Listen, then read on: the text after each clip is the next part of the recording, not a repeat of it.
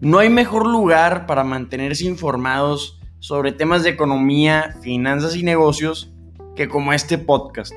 Bienvenidas y bienvenidos amigos inversionistas a este podcast Hablamos de Mercados con tu fondeo. Como siempre, el día de hoy les tenemos noticias sumamente importantes e interesantes, entonces atentos a todo lo que vamos a decir que empezamos.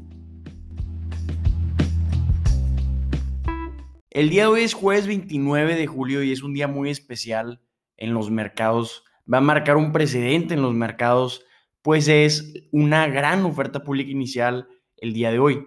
El día de hoy se va a llevar a cabo la oferta pública inicial de la plataforma famosísima de trading Robinhood.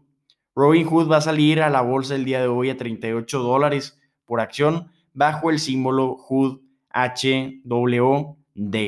Entonces, va a ser un interesante proceso de oferta pública inicial porque salieron o definieron el precio de la primera cotización en los 38 dólares y esto es en el rango inferior del rango que tenían para la oferta pública inicial. Esperaban que la oferta pública inicial estuviera en el rango de 38 dólares a 42 dólares y eligieron los 38 dólares por acción, lo que da una evaluación a Robinhood de 32 mil millones de dólares. Esto es mucho más alto de la última valuación que obtuvo la empresa en una ronda de financiación de 12 mil millones de dólares, pero sí quedó muy por debajo del rango superior que esperaba la empresa para su oferta pública inicial. Esta oferta pública inicial está siendo liderada por los bancos de inversión Goldman Sachs y también por JP Morgan Chase. Entonces ya saben que aquí nos encanta analizar bancos eso significa muchas comisiones para estos dos bancos por asesoría para guiar a esta gigante empresa en su oferta pública inicial. Es una oferta pública inicial de una empresa, como ya saben, de 32 mil millones de dólares. Entonces, claro que va a tener importancia y claro que va a ocupar todos los titulares el día de hoy. Se vendieron por parte del equipo interno de Robinhood por lo menos 55 millones de dólares en acciones. Se espera recaudar en esta oferta pública inicial 2 mil millones de dólares. Entonces, con esto, pues Robinhood va a poder invertirlo en incrementar la participación de mercado que tiene esta empresa que había empezado como una startup, pero que hoy en día se ha convertido en una de las corredurías más importantes del mercado estadounidense. Algo interesante para esta empresa es que se le asignó una gran parte de las acciones que van a cotizar a los inversionistas o a los usuarios de Robinhood. Los mismos usuarios de Robinhood tuvieron el derecho de adquirir las acciones de Robinhood antes de la oferta pública inicial. Entonces, esto pues es diferente a todas las demás ofertas públicas iniciales tradicionales. Muy pocas empresas han hecho movimientos como estos. Vamos a platicar de qué empresas han hecho esto, de darle más importancia o darle el derecho a los inversionistas individuales de comprar las acciones en oferta pública inicial y no a los fondos de inversión, a los fondos de pensiones o a los mismos bancos de inversión.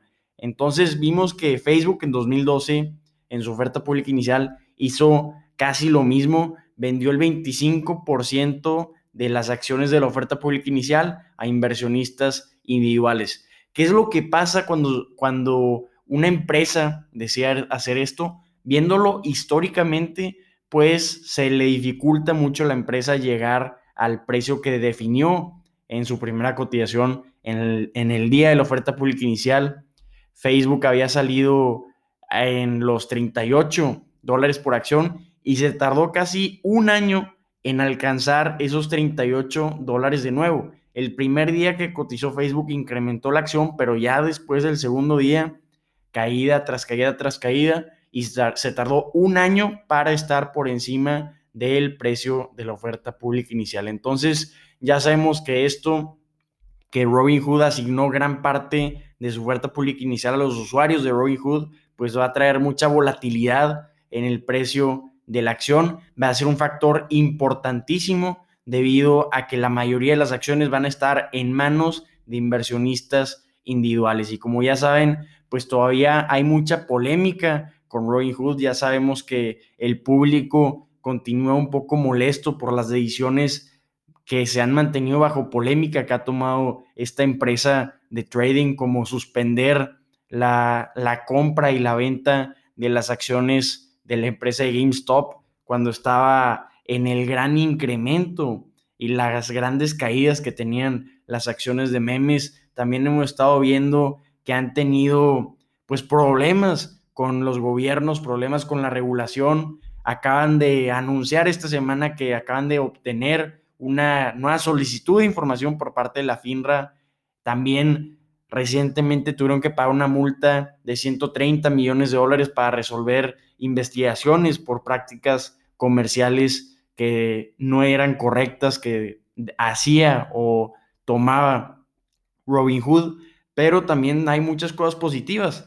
A finales de junio, Robinhood tenía 22 millones 500 mil cuentas financiadas y esto se traduce en 100 mil millones de dólares que tienen en activos en la plataforma de Robinhood. Entonces, Robinhood tiene muchos activos bajo su plataforma. Va a ser una oferta pública inicial, como ya dijimos, sumamente interesante y la vamos a ver el día de hoy con el símbolo HOOD. Ahora hablemos de resultados trimestrales. Una empresa muy importante del comercio digital presentó sus resultados trimestrales ayer. Esa empresa es PayPal y después de que publicó sus resultados trimestrales, después del cierre mercado, el día de ayer, miércoles 28 de julio, sus acciones cayeron más de 8%.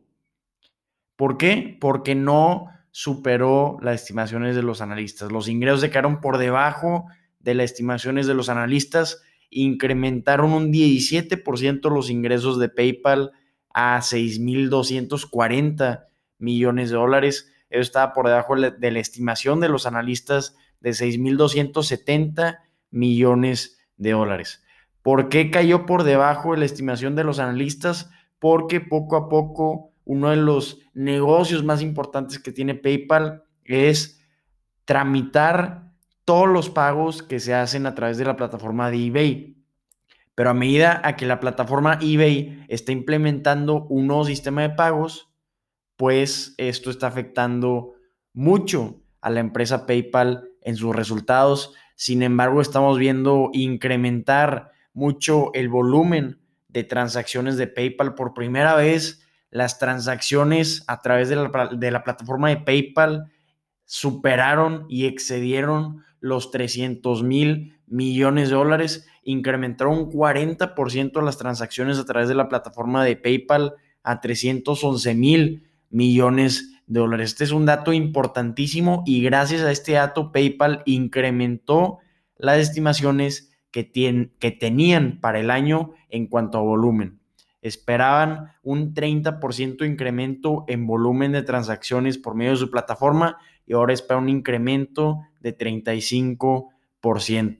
Hablando de estimaciones, PayPal pues quedó por debajo también en estimaciones de sus estimaciones debido a que dijo que esperan para este tercer trimestre ingresos de, de 6.250 millones de dólares cuando los analistas esperaban que PayPal espere 6.450 millones de dólares. Esto, como ya dijimos, también impulsado por eBay. PayPal ya sabía desde siempre que eBay los iba a abandonar, que iban a terminar la relación que tenían entre estas dos empresas, pero no sabían qué tan rápido. Y al parecer está sucediendo más rápido de lo que la empresa había anticipado y entonces por eso estamos viendo estos golpes en los ingresos de PayPal. Como quiera, muy buenos resultados que vimos para la empresa. Sin embargo, vimos que no le gustó nada a los inversionistas, pues como ya dijimos, sus acciones se cayeron más de 8% después de que la empresa publicó sus resultados. Ahora hablemos de la continuación del gran drama que estamos viendo con el medicamento de la empresa Biogen contra Alzheimer Aduhelm, que acaba de aprobar la FDA el 7 de junio. Ya hemos platicado que, que se aprobó y obtuvo mucha polémica de que se aprobó sin los datos suficientes.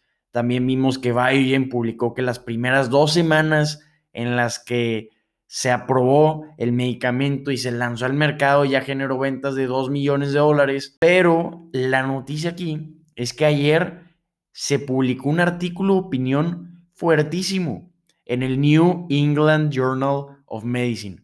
Y este artículo de opinión fue firmado por los mismos miembros del panel asesor que se opusieron a la aprobación de este medicamento. En este artículo participaron médicos de la Escuela de Medicina de Harvard, médicos de la Clínica Mayo, médicos de la Universidad de California y también de la Universidad de San Diego. ¿Qué están diciendo en este artículo? Lo mismo que ya sabemos. Se aprobó sin las suficientes pruebas, por lo tanto lo catalogaron como un fracaso regulatorio y que la función o lo que pretenden con ese artículo es que no vuelva a pasar una aprobación como esta.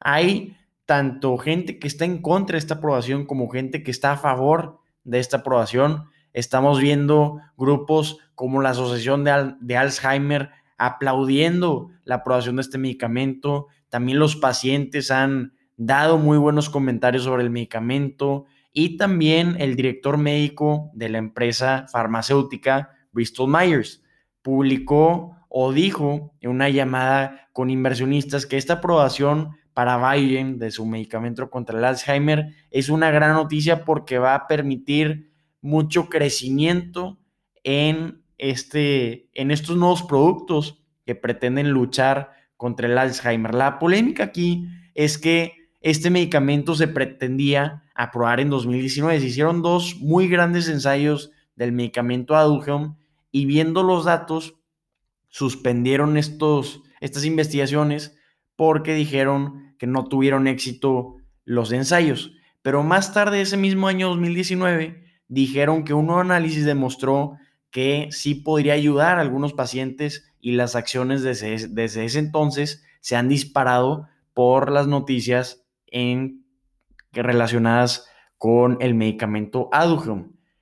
Entonces, como ya vimos, hoy en día, este año se aprobó este medicamento, el 7 de junio, las acciones de Biogen se han disparado, pero están recibiendo muchos comentarios negativos, inclusive ya están bajo investigación por la Cámara de Representantes de Estados Unidos.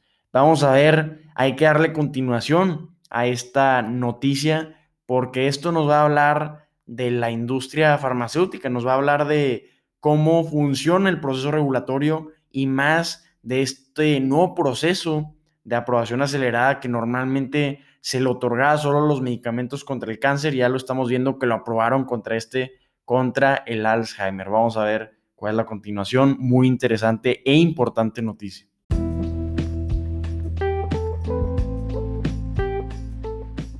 Amigas y amigos, soy Eduardo y estas son las noticias que tienen que saber el día de hoy. Si tienen cualquier duda, comentario o retroalimentación sobre el episodio de hoy, se pueden contactar con nosotros en todas las redes sociales como arroba tefondeo. Ya saben que nos ayudan mucho si les gustó este contenido cuando nos comparten en sus redes sociales, lo apreciamos muchísimo y nos vemos el martes 3 de agosto porque nos vamos a tomar unas vacaciones el viernes y el lunes. Pero el martes 3 de agosto estamos de regreso con las noticias más importantes que están moviendo el mundo y los mercados aquí en su podcast favorito, Los de Mercados con Tefondeo. ¡Ánimo!